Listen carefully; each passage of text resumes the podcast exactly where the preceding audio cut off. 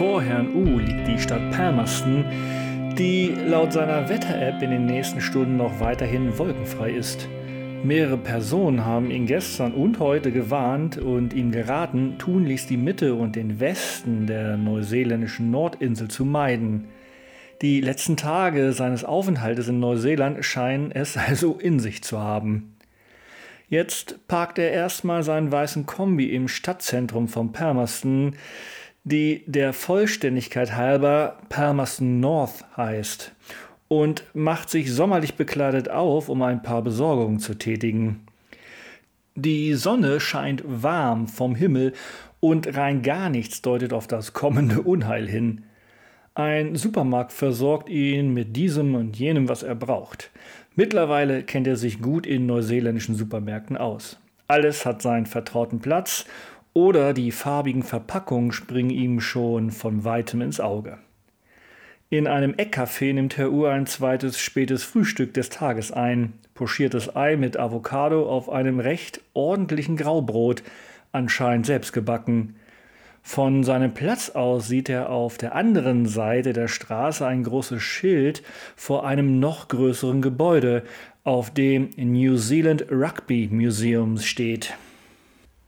Herr U hat wirklich keinen Schimmer von Rugby. Okay, eins hat er mit dem Nigel vor Jahren in Hamburg ein Endspiel der Rugby-WM verfolgt, das England gewonnen hat. Zwischen all den englischen Fans im Pub hat Herr U gesessen und völlig ahnungslos das Spiel verfolgt. Er weiß nur, dass Neuseeland recht gut in dem Sport ist und auch mehrfacher Weltmeister. Und er weiß, dass die Spieler mit dem Hacker vor dem Anpfiff des Spiels ihre Gegner ehren bzw. einschüchtern. Der Hacker ist ein ritueller Tanz der Maori und nicht nur ein Kriegstanz. Er wird zur Begrüßung, zur Unterhaltung von Gästen aufgeführt, dient aber auch, wie gesagt, zur Einschüchterung von Gegnern. Allein den Hacker findet Herr U schon sehenswert und so beschließt er, in das Museum zu gehen. Bis auf einen älteren Herrn, der ihm sein Ticket verkauft und entwertet, ist niemand in der Ausstellung zu sehen. Kein Wunder, das Wetter ist auch einfach zu gut oder die Menschen bereiten sich auf den Sturm vor.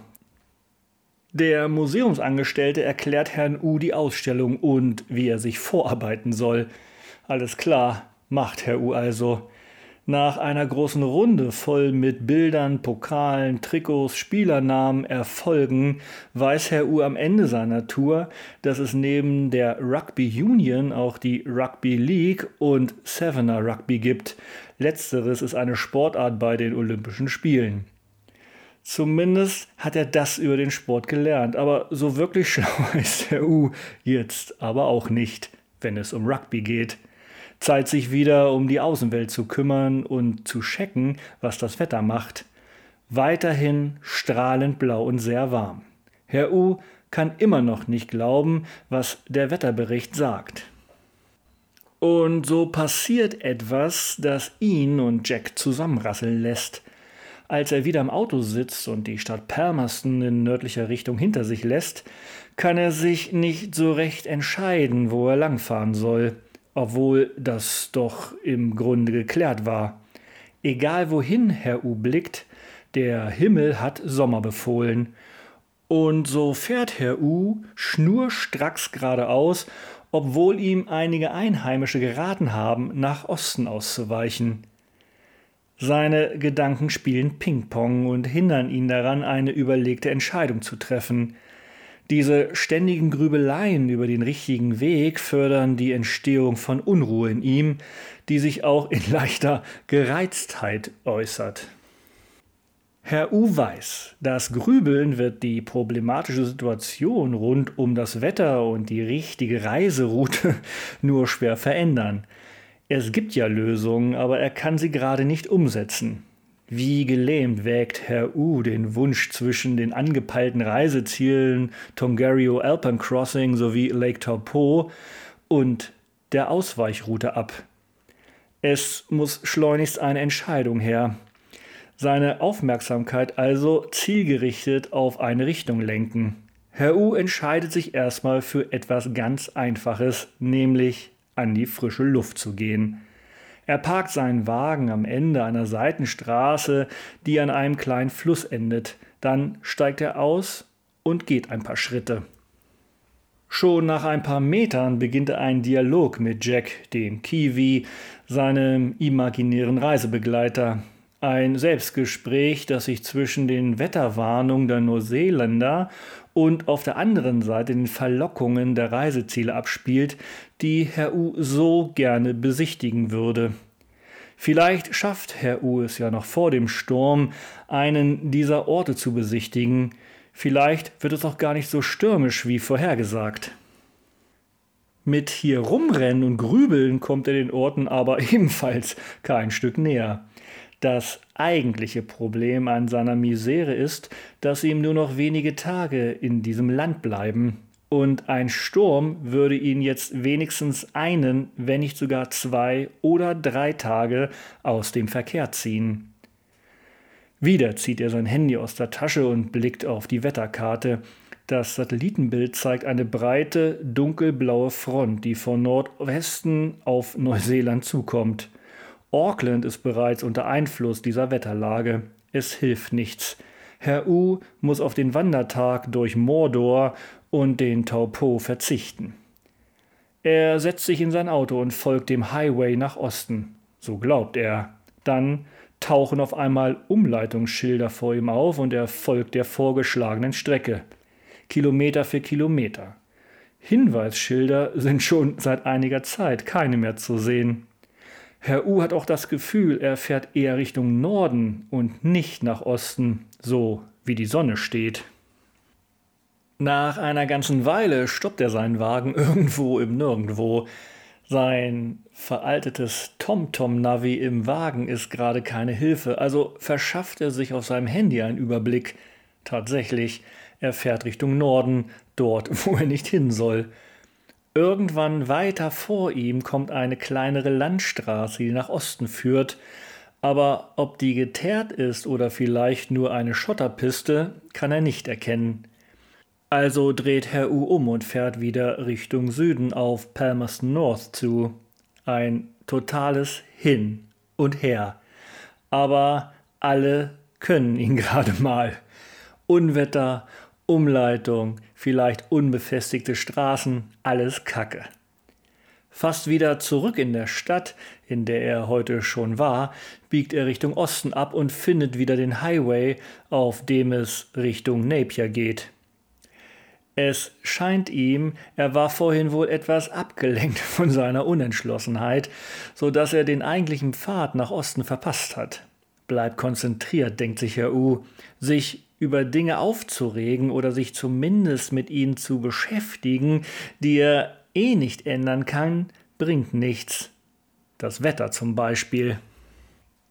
Je näher Herr U den Orten Hastings und Napier kommt, bewahrheiten sich die Prognosen der Wetterfrösche. Ein erstaunlicher Anblick bietet ihm gerade der Himmel.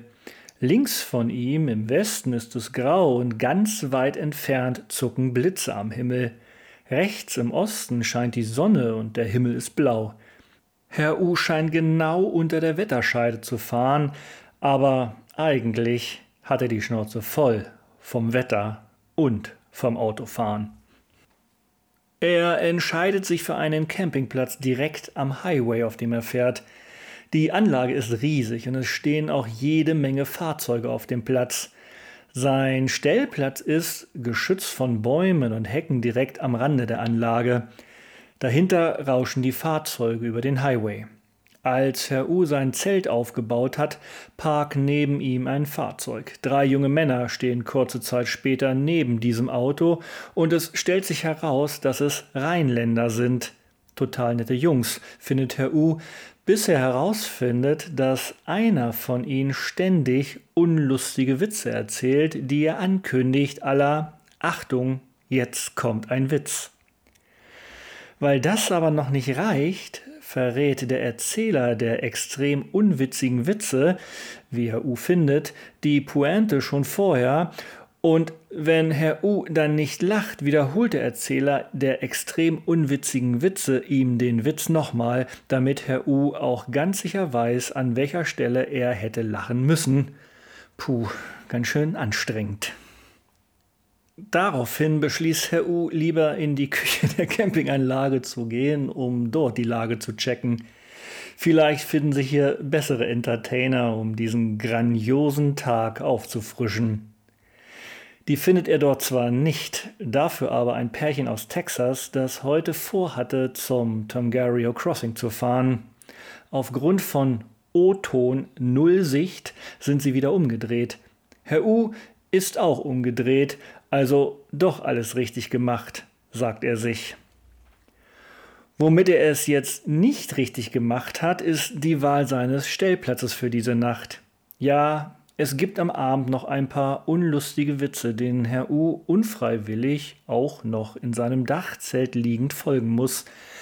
Als viel nerviger empuppt sich aber der Highway hinter seinem Stellplatz.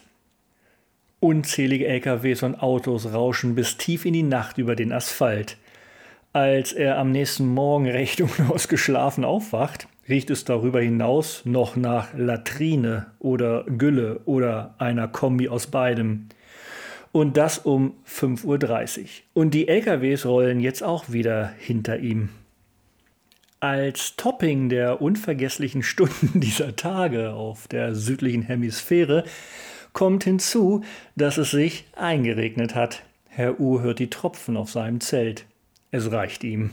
Völlig schmerzbefreit und leicht bekleidet springt er aus seinem Dachzelt in den pitschnassen Rasen, schnappt sich seine Schlafplünnen, schmeißt alles ins Auto und setzt sich auf den Fahrersitz seines Autos.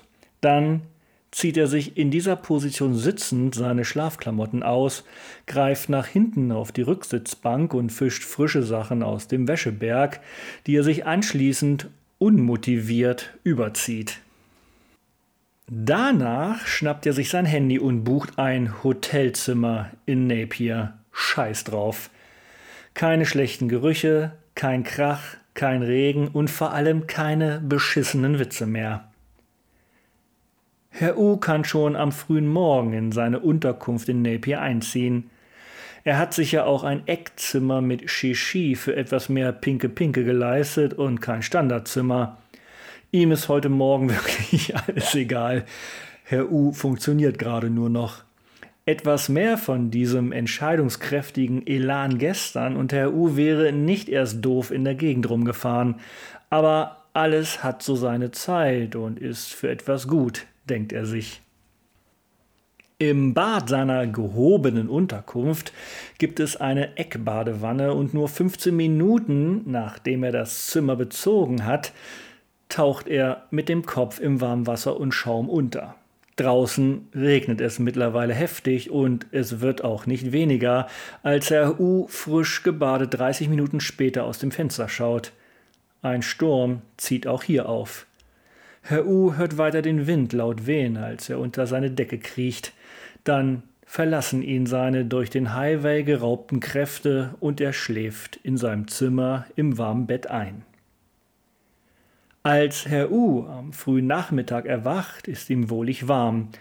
Das Gegenprogramm findet draußen statt. Die Welt scheint unterzugehen. Durch den Wind peitscht Wasser quer über die Straße vor seinem Hotel. Auch am späten Nachmittag wird es nicht besser. Am Abend hört es zumindest auf, stürmisch zu sein. Gleich neben seinem Hotel ist ein Restaurant und der U nutzt die Chance, ein paar Meter zu gehen. Zwar fällt weiter Wasser vom Himmel, nur kommt dieser nicht mehr quer dahergeflogen. Im Eingangsbereich des Restaurants ist der gefließte Boden nass. Es scheint, als habe der Wind ganze Arbeit geleistet und den Regen durch jeden noch so kleinen Spalt gedrückt. Was ist Herr U froh über ein warmes Essen sowie anschließend wieder über sein sicheres und warmes Hotelzimmer? Jetzt auf dem Campingplatz neben dem Witzemann ein schrecklicher Gedanke. Am nächsten Morgen öffnet Herr U nach deutlich wahrgenommenen Regenschauern in der Nacht und wieder aufgekommenen Windböen die Vorhänge seines Hotelzimmers. Was er sieht, Regen satt. Er schaltet den Fernseher an und sucht nach einer Nachrichtensendung. Er findet eine und wartet auf den Wetterbericht. Reporter berichten von Überschwemmungen und Straßensperrungen auf der Nordinsel. Den Westen hat es besonders erwischt, aber auch zum Beispiel Coromandel, dort wo Herr U auch noch hin möchte. Auf jeden Fall soll es laut Vorhersage nun besser werden. Der Sturm zieht heute Vormittag von Neuseeland aufs offene Meer. Aber regnen soll es weiter den ganzen Tag.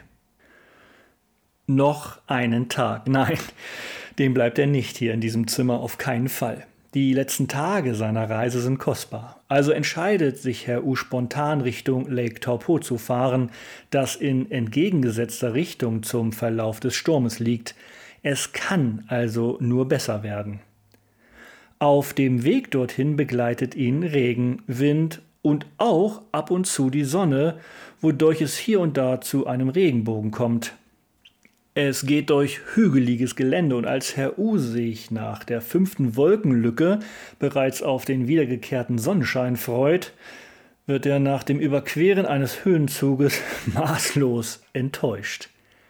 Anscheinend stauen sich an diesem Höhenzug die Wolken und Herr U erlebt auf seinen restlichen Kilometern zum Lake Taupo nur Regen, Regen und nochmal Regen. Als er den Ort Taupo erreicht, der direkt am großen See liegt, gießt es wieder in Strömen. Aussteigen sinnlos am Kratersee eines vor rund 26.500 Jahren kollabierten Vulkans, der der größte See Neuseelands ist. Herrn Us Reiseführer wirbt mit der Überschrift In und um den Taupo kann man viel erleben. Fahren mit dem Jetboot, Bungee-Jumping, Tandem-Fallschirmspringen, Mountainbike-Touren, Rafting mit dem Kajak oder Kanu, Wasserski, Parasailing, Jetski und im Winter sogar Skifahren.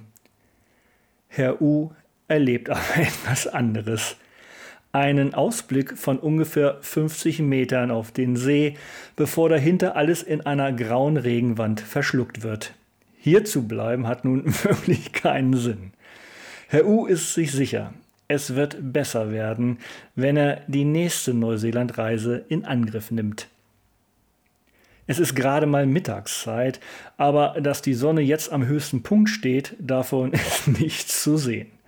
Wieder im Auto fährt er weiter Richtung Norden. Sein Ziel ist Rotorua.